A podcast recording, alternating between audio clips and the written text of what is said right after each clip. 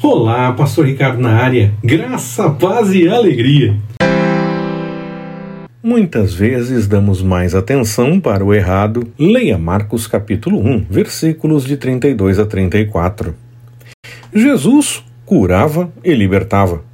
As profecias se confirmavam. Quem tinha conhecimento da lei e dos profetas deveria notar facilmente quem era Jesus. E muitos não notaram. Talvez acreditassem se demônios falassem, mas imagina a loucura!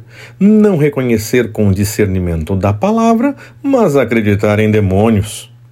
Jesus não permitia isso. Muitas vezes damos mais atenção para o errado que para o certo. Entendemos que para evitar isso é necessário jejum, oração, leitura da palavra e um coração que busca realmente ao Senhor.